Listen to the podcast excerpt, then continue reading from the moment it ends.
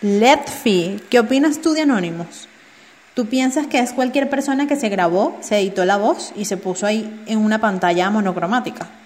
¿Qué crees? Yo pienso que igual pueden ser cualquier estudiante de comunicación social, de cine. Quisieron hacer un videito de YouTube, tres personitas, la clase magistral, edición, montaje, superproducción, listo, canal de YouTube, Anonymous. bueno, yo también opino lo mismo que quizás fue cualquier persona o tal vez es una persona también eh, relacionada a los medios, sea político, sea de farándula. Y que bueno, se tomó la molestia como que de grabarse y subir el video a YouTube y causar furor. Yo creo que ese era su objetivo principal más de lo que dijo, este causar furor en el mundo.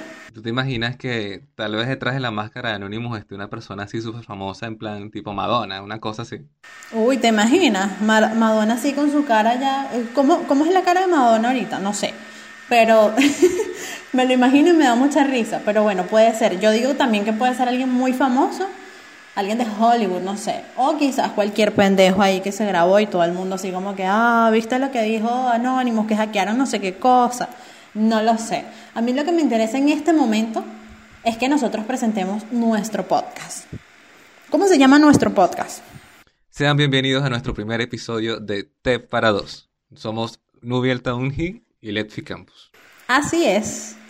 Bueno, nada. Entonces, Anonymous es un personaje que realmente ha dicho cualquier cantidad de cosas.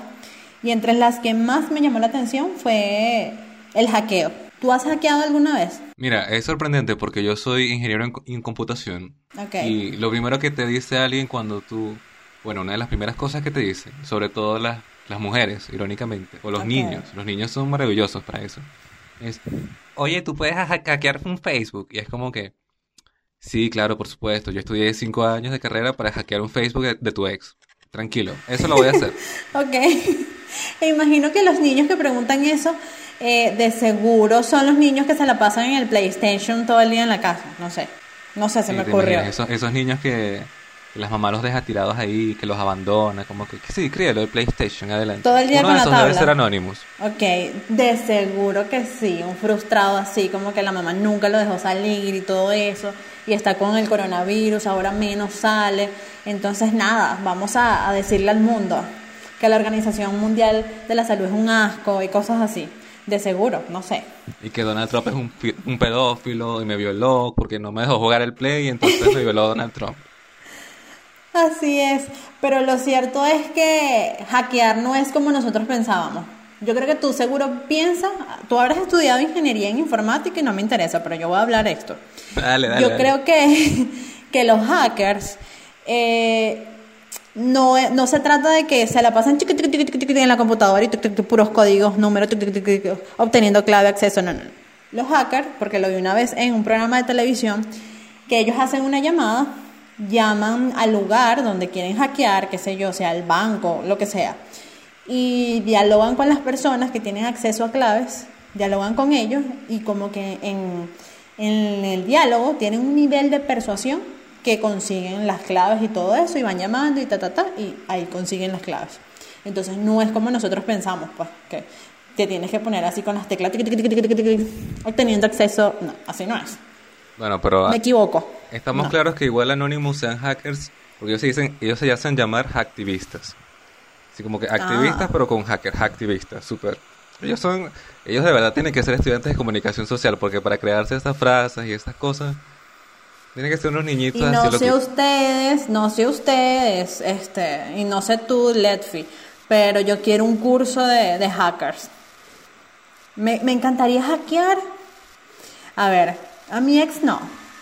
Me encantaría, bueno, sí, a mi ex le hackearía, no sé, la, la clave de, de, la tarjeta de débito, cosas así. Mira, yo, ¿sabes qué hackearía no. yo? Yo hackearía mis ¿Qué? notas de la universidad y me haría un título otra vez. 20 puntos y te pondrías 20 y después les envías un correo. Hubo una equivocación. Ya después de 5 años graduado, rectificas que tú sacaste 20. Mire, me sirvió de, de algo estudiar. Lo hackeé a ustedes mismos. bueno, sería cool.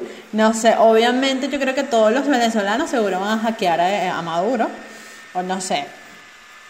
Tantas cosas ¿Te que uno imaginas que un hacker venga y postee las nudes de Maduro, las que les pasó a Cilia? Cilia es que se llama la Ah, mujer. a los que no- ¿Te imaginas? No. El, Oh. el huevito de Maduro ahí en la fotico. Así como, ah, Donald Trump, la foto de Donald Trump que hackearon. Sí, pues, Así mismo. Oye, qué foto tan espantosa me conseguí yo, la de Donald Trump. Que dicen que la hackeó Anonymous, pero yo investigué bien. Yo, o sea, yo soy más enferma. Vi, vi la foto ahí de, de- de Donald Trump mostrando su chistri.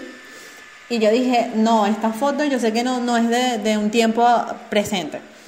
Y nada, me tomé la molestia y esa foto la había hackeado Pérez Hilton. Entonces ahora salió otra vez, está en Google, fam, súper famosa. Ahora Donald Trump súper desnudo en un balcón y bueno, horroroso. No, imagen, no la busquen, yo sé que la van a buscar por- porque ustedes claro, son porque curiosos. Mi interés de la noche va a ser buscar la foto de Donald sí, Trump desnudo. sí, No, no, no. es así. Nada, no se pierdan de mucho. Es un chistri y, un- y nada, todo, todo ahí, todo blancucho ahí. No, no, parece un marranito. Entonces, bueno. Sí, entonces ese fue Paris con- Hilton, ¿no? O sea, el primo de Paris Hilton, no sé quién será, pero tiene el nombre Ese Hilton. mismo, ¿te acuerdas? Que él tenía una plataforma de, de chismes, de, de la farándula Cuando de en TV Hollywood. era bueno. Claro, y cuando Donald Trump era un, un carajo de, de la celebridad, no tenía ni la mínima idea de que iba a ser un presidente, pues. Y hablando de celebridades y gente loca así, americanos rubios, así fritos para el coño. Lindsay Lohan. Tuviste que la semana pasada, no, eso fue hace varias semanas. Lindsay Lohan publicó una lista Lohan, de sí. todos los culitos con los que se- con los que tiró. Ok, ok. ¿Qué piensas Yo no tú de eso? Tú- juzgo. tú- ah, yo. No, o sea, yo no las juzgo. Pero lo que se me hace enfermizo es que tú como que escribas y publiques la lista, pues. O sea, ¿quién le importa, de verdad? ¿Y tú Pero tampoco algo así? voy a juzgar. Eh, yo llevo mi cuenta personal, eso sí, es súper privada. O sea, no la voy a decir y nunca la voy a, nunca en la vida la voy a decir. Pero no la juzgo, de verdad. No, no la publicaría, a menos que me pagaran por ello. Yo creo que igual todos tenemos como que nuestra lista ahí mental, ahí, o el aproximado, aunque sea, como que, a menos que haya muchas noches locas borradas que, que tengamos, no creo que, aunque sea un aproximado, más o menos, dos, tres menos. Claro, y mucha gente tiene esa misma cantidad. Yo no sé por qué se sorprenden. O habrán cogido hasta más. Y, y, o sea, pero no lo publican. Es la diferencia. Coño, pero es que ella lo publica porque ella cogió con gente chévere, pues. Exacto, y es famosa, pues. O sea, lo publica porque tiene todos los dólares que, que, que todas estas niñas que critican no, no, no tienen. Envidiosas son los que son. Entonces, los de Anonymous ahora se hicieron famosos por el tema, o sea, salieron al flote después de lo de la muerte de George Floyd, que fue algo bastante triste. Sí. ¿Tú has sido eh, racista o has sufrido de xenofobia alguna vez? Yo soy partidaria de la idea de que todos somos racistas y xenofóbicos alguna vez en la vida. Por más que sea, bueno, yo he sido xenofóbica. Yo estaba en Perú y, me di cuenta que sí tengo como que un poquito de, como que, oye, me produce incomodidad a veces la, la gente de otra nacionalidad. Y con el racismo como tal, así de ser racista, de que yo diga, oye, no, no puedo hablarle a un negro o esas cosas, no. Lo que sí está mal es como, yo siempre he pensado de que como que yo nunca me voy a enamorar de un negro. O nunca me voy a enamorar de No un vale. trigueño. Y ya, ya me pasó una vez este que me enamoré de un trigueño y dije, "Mm, o sea, niña, muérdete la lengua y no digas esas cosas porque como que más te Hablando de viene. eso, tú, tú eras, tú eras de esas que, que era medio xenofóbica con los chilenos al principio, ¿no? ¿Cómo te va con Sí, eso ahora? Lo mejoré. Creo que ahora estaba en un extremo. Estaba en el extremo de no, no me gustan los chilenos, para nada. Yo para nada, no, no quiero amigos chilenos, no nada. Y eso está mal porque yo estoy viviendo aquí en Chile. Y me fui al otro extremo, que amo a los chilenos, son lo mejor. Voy a salir ahora porque, en adelante. Porque, porque aprendiste a fumar marihuana. Eso, eso es todo. O sea, no, Chile te cautiva no, con la marihuana. después. No, no, no, no, no, no me cautivaron con, con marihuana. Ojalá y esta persona no esté escuchando ese programa, este programa, porque qué vergüenza. Y nada, pues, ¿y tú? ¿Tú has sido xenofóbico? Mira, sí. Y, me ha pasado más con venezolanos. Por eso mismo, porque muchos venezolanos aquí suelen ser, qué triste, y suelen ser xenofóbicos con otros chilenos, y es como que hablan mal, que ay, que la comida es una mierda, que, los chilenos son unos drogadictos y tal. Es como que, weón, tú estás viviendo aquí. Cállate la jeta. Y no te gusta, vete. Oye, yo creo que estoy aprendiendo de ti, porque ahora a mí también me está causando como que xenofobia a los venezolanos. Y ahora soy como la chica que, no, venezolanos, no. Pero esos son algunos nada más, eso no son todos. Mira, y viste que el coronavirus llegó para quedarse. Sí, sí, qué locura, ¿no? Qué locura sí, todo ahora, Ahora el coronavirus sí. Vinieron y va a ser algo así como que una enfermedad que va a estar siempre con nosotros hasta que por supuesto encuentren la cura. Porque la cura va a salir no se sabe en cuánto tiempo. Entonces, poco a poco vamos a ir retomando las actividades con nuestro cubreboca, con lo que sea, pero el coronavirus va a estar ahí, acechándote, esperándote para atacarte. Es decir, llegó para quedarse. Y seguro el coronavirus aplaude esto. Bitches. Llegué para hacer la nueva sensación, para marcar tendencia con mis mascarillas. Que he visto mascarillas fabulosas, diseñadas, brutales, doraditas, con florecitas. Y todas las chicas se ponen sus mascarillas hermosas. Y yo, bueno, aparentemente esto llegó para quedarse. La semana de la moda en París va a ser todo un espectáculo este año. Todo un espectáculo total. Si es que lo hacen. Bueno, lo pueden hacer, pero de manera digital. Ah, ¿te imaginas qué bacán sería eso? Transmitiendo en vivo, claro. Las modelos, nada más en una habitación. Sí. Este, ¿tienes una modelo favorita? De Mira, me gustan mucho las de Victoria's Secret. Me gustaba mucho Cara de Levine. Cuando Cara de Levine estaba en Victoria's ah, Secret, yo la amaba. Claro, sí, ella, las cejas de ella me encantan. Y bueno, sí, o sea, toda su personalidad. Después se metió actriz y la cagó, pero como modelo era muy bien. Sí, como modelo era muy bien. Creo que ella era bisexual, ¿no? Ahora que estamos hablando del racismo y todas esas cosas, este, era, era bisexual. Es bisexual. No, seguramente es bisexual, porque eso no se quita. Eso no es que, ay, un día soy bisexual y el día siguiente estoy hetero. El otro día se me Pero sí, sí, sí. ay, no. Mira, no sé por qué me hizo acordar a la publicación que hizo Daniel Alvarado con la campaña de, de apoyo, no al racismo y todo eso publicó la foto en negro y puso en el texto que yo no soy racista, porque mis tres nanas y mis tres sirvientas han sido negras.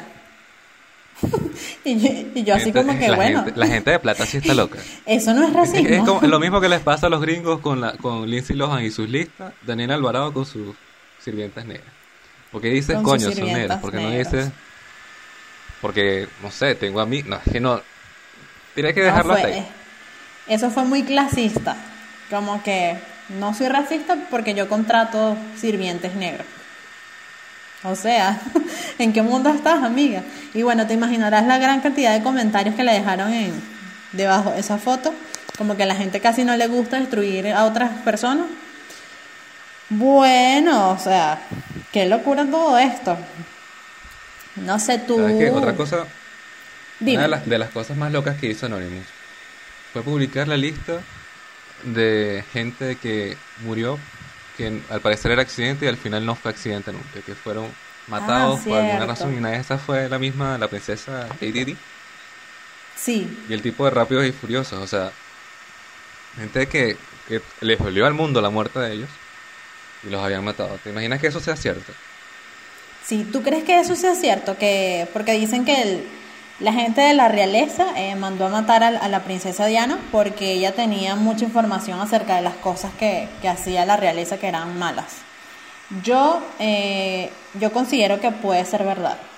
O puede ser como una especie de venganza del príncipe Carlos hacia ella. Las, ¿Tú qué familias reales y su drama.